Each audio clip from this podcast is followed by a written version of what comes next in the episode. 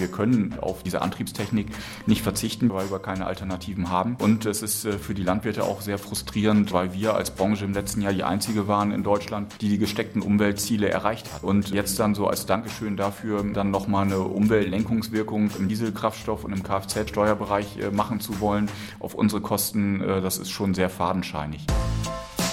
Kreis und Quer, der Podcast Ihrer Mediengruppe Kreiszeitung.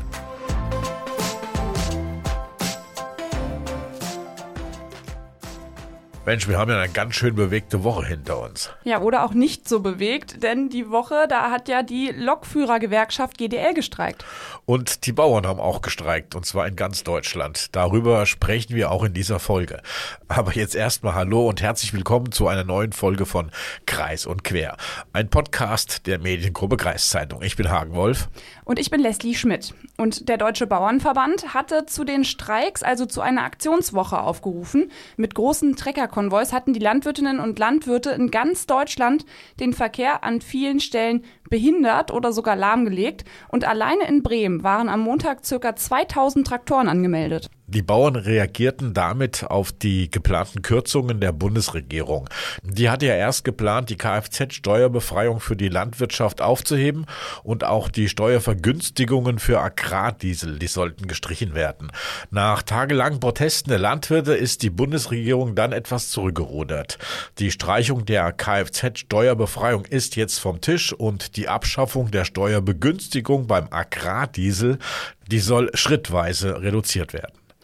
Das reicht den Landwirtinnen und Landwirten aber noch nicht, weshalb sie diese Woche protestiert haben mit Schildern wie zu viel ist zu viel oder ohne Bauern keine Zukunft. Und jetzt können viele ja sagen, dass die Bundesregierung ja wenigstens auf die Bauern zugegangen ist, ein Stückchen. Aber was bewegt die Bauern eigentlich? Warum reicht das denen nicht, was bis jetzt von der Bundesregierung zugesagt wurde? Und dazu habe ich mit Jörn Ehlers gesprochen. Er ist der Vizepräsident beim Landvolk in Niedersachsen und er ist Vorsitzender des Landvolks Rodenburg-Pferden. Geht es den Landwirten wirklich so schlecht, dass man so ein Bohai machen muss jetzt? Nur weil der Spritpreis ein bisschen erhöht wird?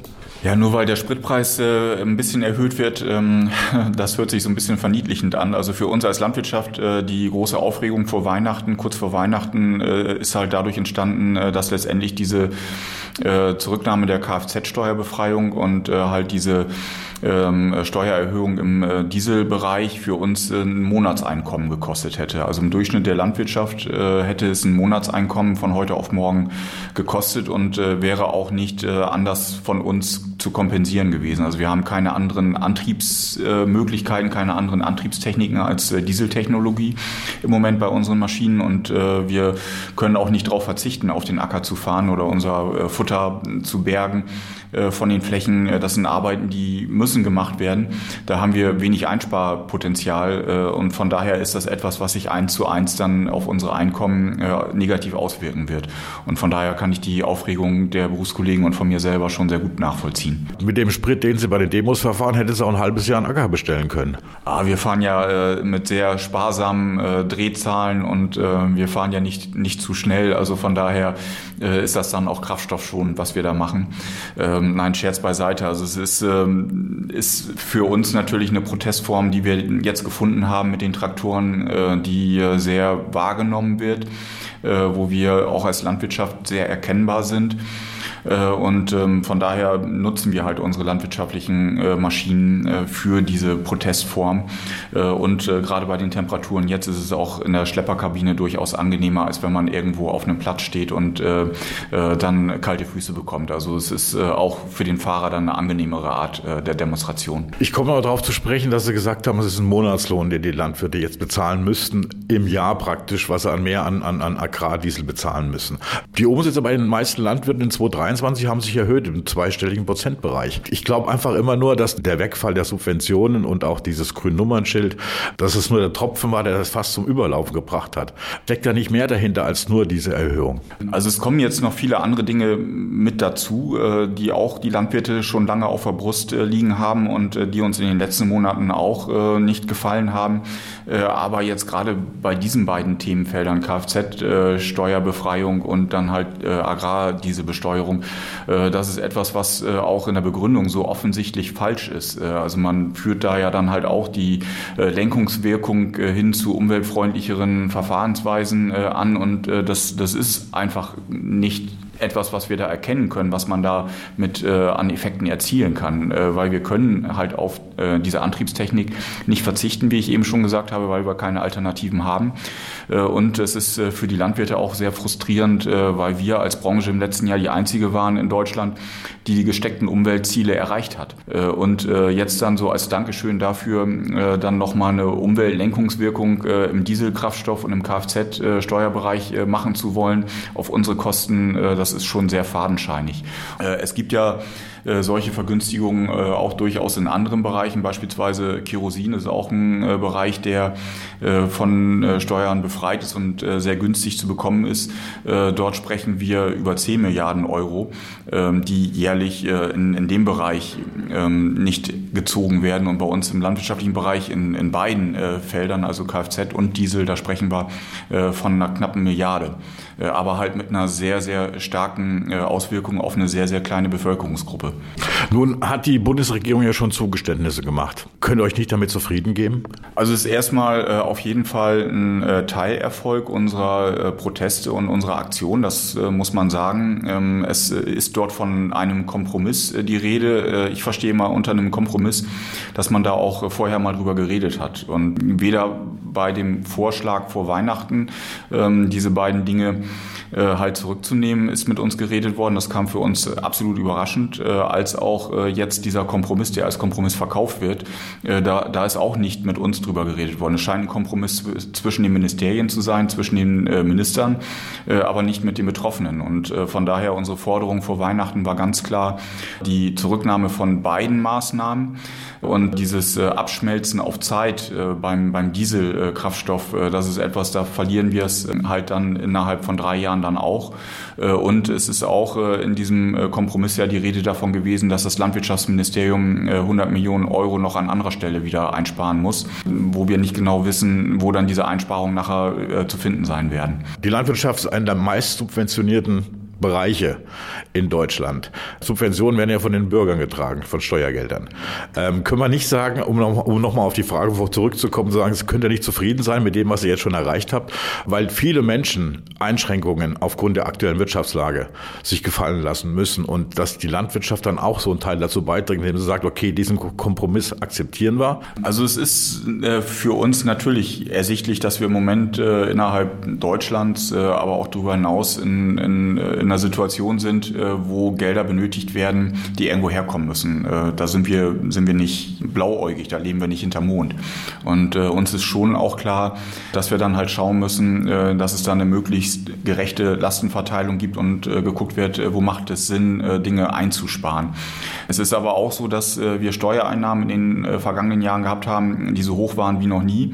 Wir aber auf der anderen Seite anscheinend auch deutlich höhere Ausgaben für, für viele Dinge haben, wo man vielleicht dann auch mal äh, ein Fragezeichen hinterstellen müsste und äh, schauen müsste, äh, ob das alles in den jetzigen Situationen noch so Sinn macht, diese Ausgaben auch ähm, zu, zu fabrizieren.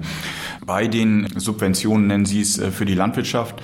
Da geht es ja halt im Großen und Ganzen nicht nur um Agrardiesel und nicht nur um, äh, um die Kfz-Steuerbefreiung. Die haben ja damals einen triftigen Grund gehabt, als sie eingeführt wurden. Ähm, da war ja die die Lesart, dass man gesagt hat, so die landwirtschaftlichen Fahrzeuge, die fahren nicht auf den Straßen, die fahren nicht auf den Brücken, äh, die sind im Wesentlichen halt auf den äh, Äckern zugange, wenn gerade mal nicht demonstriert wird.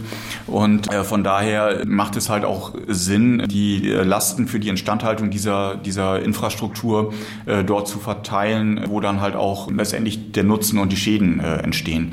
Und das, das war so der Ansatz, den man damals halt für diese Steuerbefreiung gemacht hat. Es gibt diese Steuerbefreiung auch in anderen Euro europäischen Ländern. Wir liegen äh, dort im Moment äh, mit dem deutschen System so in etwa im, im, Durchschnitt, im europäischen Durchschnitt.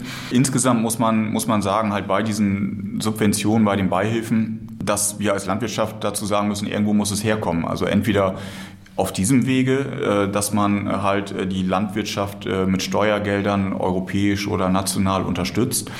Oder es muss äh, durch die Produktpreise, die letztendlich dann bei Ihnen auch als Verbrauchern ähm, eingezogen werden müssen, ähm, da muss das Geld herkommen.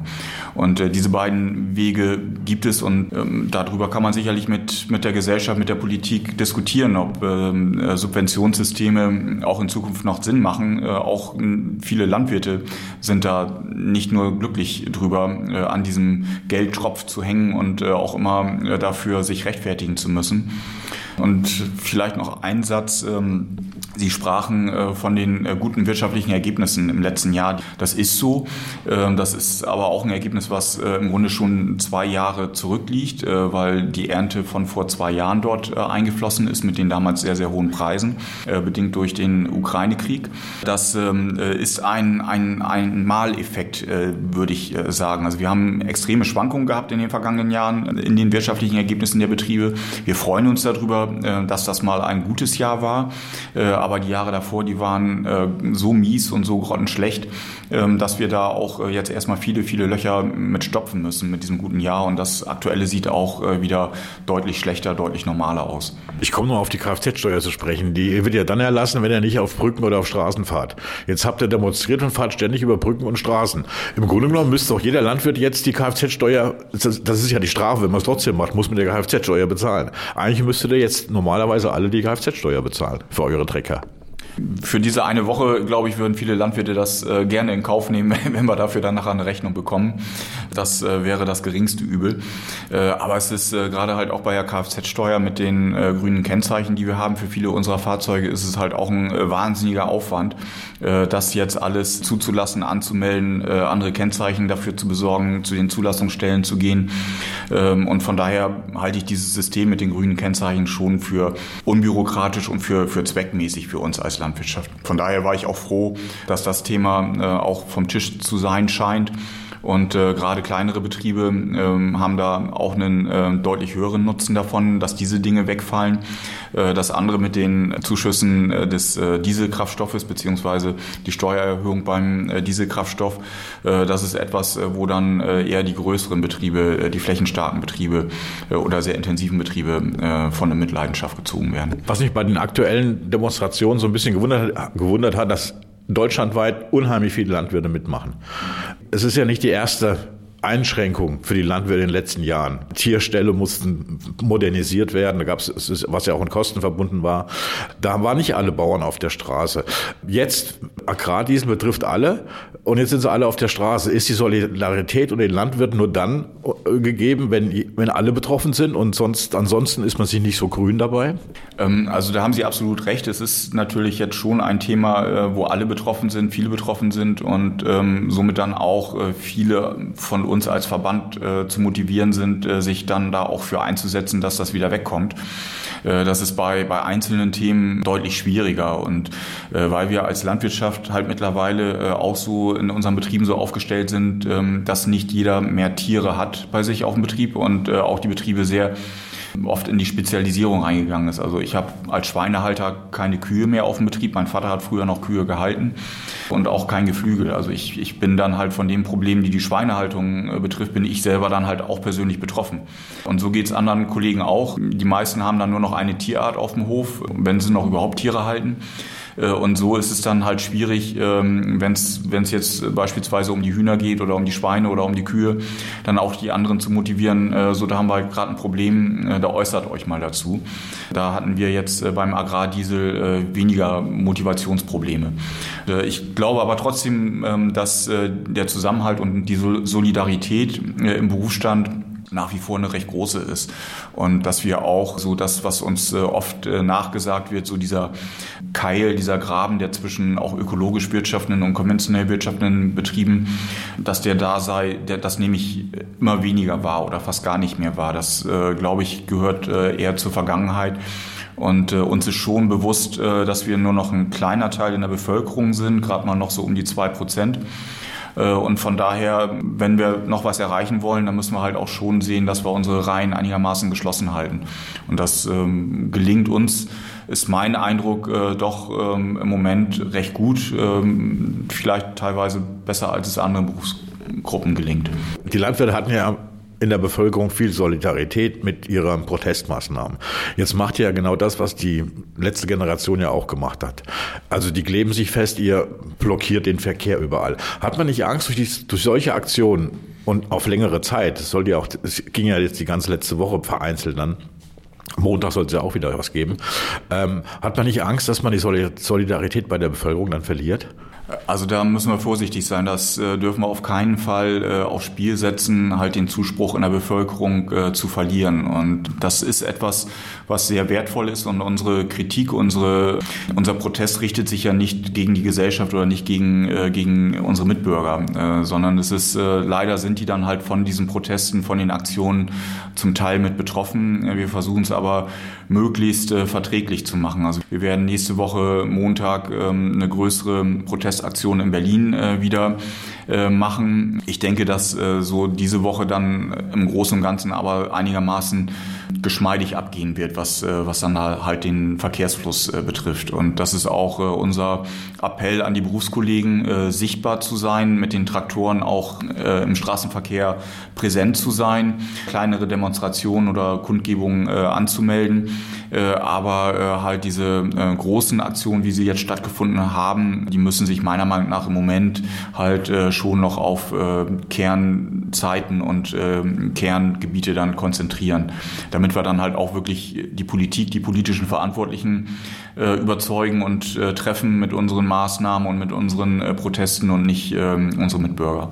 Okay, Montag 15.01. nächste große Demonstration geplant. Ist es dann die letzte auf absehbare Zeit oder haben Sie mehr Informationen, dass da noch weitere Sachen, Dinge Demonstrationen geplant sind? Ähm, also jetzt mit einem Mikro vor der Nase ist es natürlich schwierig, äh, aus dem Nähkästchen zu, zu plaudern. Nein, aber äh, im Ernst, äh, jetzt ist erstmal der 15. gesetzt und äh, da warten wir dann ab, wie die Politik äh, darauf reagieren wird. Äh, wir haben dann auch äh, in der nächsten Woche äh, die große Messe in Berlin, die Grüne Woche, ähm, die dann über viele Tage erstmal stattfinden wird, wo auch viele Gespräche, Kontakte mit äh, politischen Vertretern in Berlin äh, zwangsläufig äh, dann stattfinden werden. Von daher meine ich, äh, muss man dann auch der Politik erstmal die Gelegenheit geben, uns zum Gespräch einzuladen und dann äh, vielleicht ein gutes Ergebnis mit uns äh, auszuhandeln und zu verhandeln. Und da glaube ich, ist dann auch die ganze nächste Woche, die Grüne Woche, gute Gelegenheit dazu, ähm, dann diese Gespräche zu führen. Zum Thema Demonstration und so weiter. Man hat ja gesehen, dass Teil auch Rechtsradikale das ausgenutzt haben, dass die Bauern demonstrieren und das so ein bisschen unterwandert haben. Was kann man dagegen tun, dass das außen vor bleibt seitens der Landwirte? Also die politische äh, Ausrichtung äh, unserer Mitglieder, ähm, die wird nicht viel anders sein als in anderen Bevölkerungsgruppen auch. Also ähm, es gibt ja immer die äh, Wahlanalysen, wo dann halt nachher auch geschaut wird, welche Bevölkerungsgruppe hat wie gewählt. Und da sind wir als Landwirtschaft oftmals ein bisschen konservativer gewesen als der Rest der Bevölkerung. Das, das stimmt schon. Aber wir haben unterdurchschnittlich dann wirklich die rechten Parteien gewählt in der Vergangenheit. Und ich hoffe inständig, dass das auch so bleibt. Nichtsdestotrotz, Sie haben recht, wir merken das, wir sehen das, äh, dass es äh, schon einige skurrile Gruppen gibt, äh, die sich da auf einmal sehr eng an uns schmiegen wollen und wo wir dann aber auch ganz klar und ganz öffentlich und ganz deutlich sagen, mit denen wollen wir nichts zu tun haben, mit denen haben wir nichts zu tun. Wir sagen, unser Protest ist bunt, nicht braun. Äh, und äh, so soll es auch bleiben. Und äh, wenn wir da irgendetwas sehen sollten, auch als Veranstalter, dann versuchen wir da tätig zu werden und diese Leute dann auch auszusortieren. Also in meinen Augen sind es bisher Einzelfälle gewesen. Es ist ähm, nichts, wo man jetzt eine große Welle von machen muss, was man überbewerten sollte, aber wir haben da äh, absolut ein wachsames Auge drauf. Also ich selber habe es hier auch vor Ort erlebt, äh, dass man dann äh, kontaktiert äh, wird von Leuten, die man nicht kennt und die sich dann auf einmal noch mit Infomaterial anbieten, was sie einem zukommen lassen möchten. Und also das, das sind schon sind schon Sachen, Entwicklungen bei uns in der Gesellschaft, die mir insgesamt ein bisschen Sorgen machen. Und also wir sind absolute Demokraten. Wir bewegen uns im gesetzlichen Rahmen. Das ist unser Ziel, äh, insbesondere auch als Verband. Äh, und da sind wir uns auch äh, absolut einig, äh, dass wir diese Gruppen nicht bei uns in unseren Reihen haben wollen. Also sich da ganz klar von den rechten Gruppen zu distanzieren, das finde ich auch ganz wichtig. Und nochmal zu dem, was du vorhin angesprochen hast mit der letzten Generation. Also ich glaube, der Protest der Bauern, der hat wirklich einfach mehr Unterstützung in der Bevölkerung als jetzt der Protest von der letzten Generation, weil ich denke, das könnte daran liegen, dass die Forderungen der Bauern irgendwie greifbarer sind für die Leute. Ja, aber wobei die Forderungen der letzten Generation ja irgendwie auch greifbar sind, mhm. nur eben viel schwieriger umzusetzen, auch weil der Klimawandel ja ein weltweites Problem ist und ein gesellschaftliches Problem. Genau, und bei den Bauern geht es um die deutschen Landwirte, die haben da ihre festen Forderungen und ja, bei bei Streichungen und bei Kürzungen, da sind sowieso, glaube ich, sich viel, viel mehr Leute einig, weil mhm. man sich so denkt, ah, die Bundesregierung, die kürzt jetzt was und. Die Bösen. Genau. Aber zurück zu unseren deutschen Landwirtinnen und Landwirten. Genau, die treibt nämlich nicht nur der Protest drum, sondern auch das Hochwasser hier in der Region, was immer noch anhält. Das Hochwasser beherrschte ja die Medien in der letzten Zeit und der Landkreis Verden, der war ja auch ziemlich betroffen vom Hochwasser. Und was heißt das für die Landwirtschaft im Landkreis Verden? Das habe ich auch mit Jörn Ehlers nochmals besprochen. Die Landwirte im Landkreis Verden haben ja nicht nur mit der Erhöhung des Agrardiesels zu tun, sondern hauptsächlich jetzt mit dem Hochwasser. Das war gerade der Landkreis Verden ist extrem betroffen gewesen. Ist noch betroffen von dem Hochwasser. Was sind die grob die Folgen für die Landwirtschaft bei so einem Hochwasser? Also genau äh, können wir es äh, noch nicht absehen, äh, wie wir da nachher bei rauskommen. Äh, man muss äh, sagen, ähm, bei allem, was wir da bisher gesehen haben, ähm, dass wir da, glaube ich, mit einem wirklich blauen Auge davongekommen sind. Und es sind Schäden entstanden, gerade im Bereich der Landwirtschaft, keine Frage. Äh, aber man muss, man muss doch sagen, ähm, auch, auch äh, großer Dank an alle, die sich da äh, total engagiert haben und viele, viele Stunden geopfert haben, äh, dass da auch sehr, sehr viel äh, total gut funktioniert hat. Also viele Deiche haben gehalten. Es ist kaum ein Deich wirklich äh, gebrochen. Äh, viele waren kurz davor, weil auch die Zeit, äh, die dem, äh, die diese dem Wasser ausgesetzt waren, ja so unwahrscheinlich lang gewesen äh, sind. Äh, aber ähm, es, es wurde verstärkt da, wo es nötig war, viel Arbeitszeit reingesteckt. Und äh, da kann man, äh, glaube ich, den Einsatzkräften und allen, die da engagiert waren, echt nur dankbar sein. Und auch den Leuten, die da in den letzten Jahren, äh, denke ich, äh, viel mit Deichschutz und so vorangebracht haben. Auch bei uns hier im Landkreis Pferden sind etliche Deiche neu gemacht worden, ist Geld investiert worden. Und äh, da muss man, ähm, denke ich, in Zukunft nicht locker lassen, weil so etwas kann vermutlich nochmal wiederkommen. Und äh, auch das Klima verändert sich, die Wetterlage verändert sich zusehends, äh, das muss man im Auge haben und da sind Deiche für uns äh, hier schon äh, sehr, sehr wichtig, auch im Binnenland. Sie haben von Schäden gesprochen, die angefallen sind. Welche konkreten Schäden kann man sich da vorstellen? Ähm, also wir haben ja in der Regel halt die, die Aussaat unserer ähm, Winterkulturen, Winterweizen, Winterroggen, ähm, Wintergerste, Winterraps. Das sind alles schon, schon Früchte, die im letzten Herbst ausgesät, bestellt worden sind auf unseren Ackerflächen. Und äh, gerade die äh, Flächen, die äh, in Flussnähe sind, das sind oft die Flächen, die sehr ertragreich sind, die äh, sehr gute äh, wasserhaltende Böden haben, äh, aber dann halt auch wieder schwer zu befahren sind und äh, wo man dann äh, auch manchmal mit der Aussaat ein bisschen Probleme hat.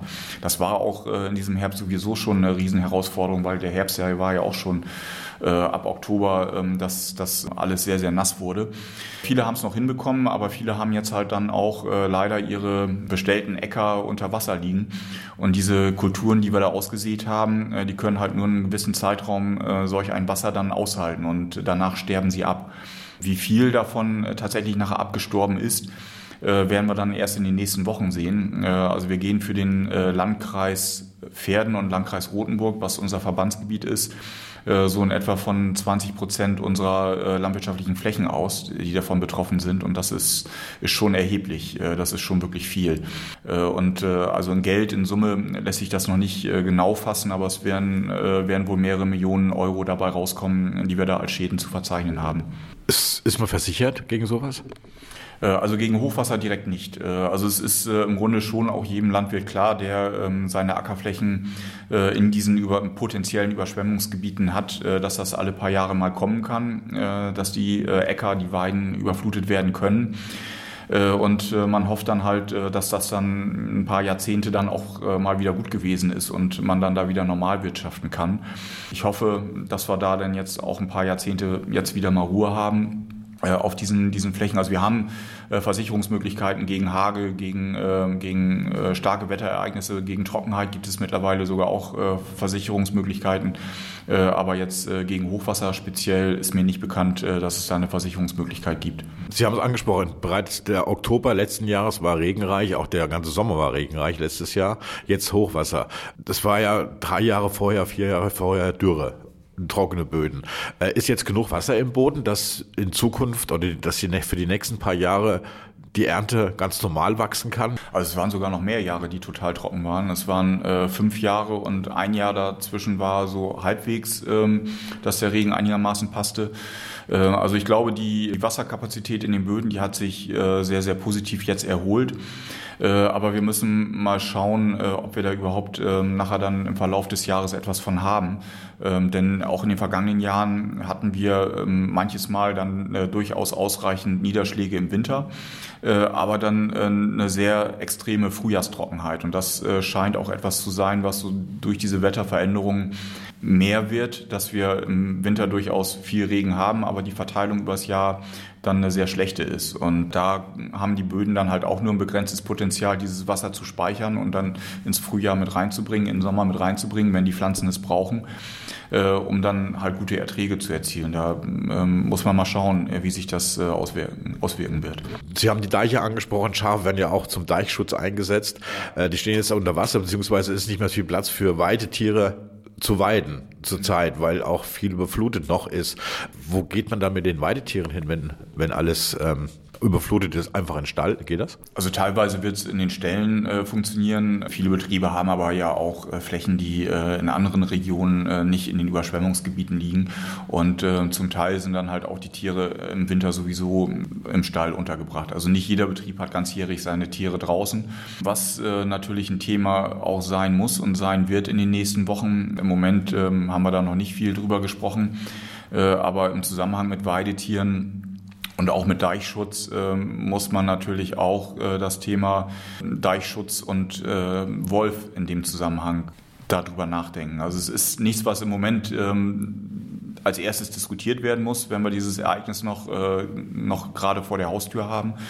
Äh, aber ich glaube äh, schon, dass jedem mittlerweile klar sein muss, wie wichtig auch die Deiche, der Deicherhalt äh, im Binnenland geworden ist. Und dazu brauchen wir Schafe, dazu brauchen wir Weidetierhalter, die dann diese Deichanlagen pflegen. Wir haben halt das Problem, dass gerade diese Schafhalter und Weidetierhalter massive Probleme haben, durch die Ausbreitung der Wölfe, auch, auch in, in unseren Regionen. Und dass diesen Widerspruch äh, muss uns die Politik helfen äh, zu lösen. Das war, das war auch gerade in diesen Gebieten äh, den Wolf dazu kommen lassen, äh, dass die Schafhalter äh, von den Deichen verschwinden.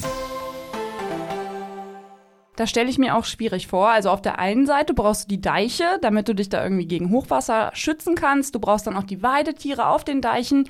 Auf der anderen Seite musst du dann aber auch aufpassen, dass der Wolf jetzt nicht die Weidetiere reißt und muss da wieder Maßnahmen ergreifen. Also das ist schon irgendwie verzwickt und kompliziert. Und das Wolf-Problem, ähm, das hatten wir auch schon einige Male hier im Podcast und das werden wir auch bald wieder hier im Podcast haben. Also hört mal die nächsten Wochen unbedingt wieder rein.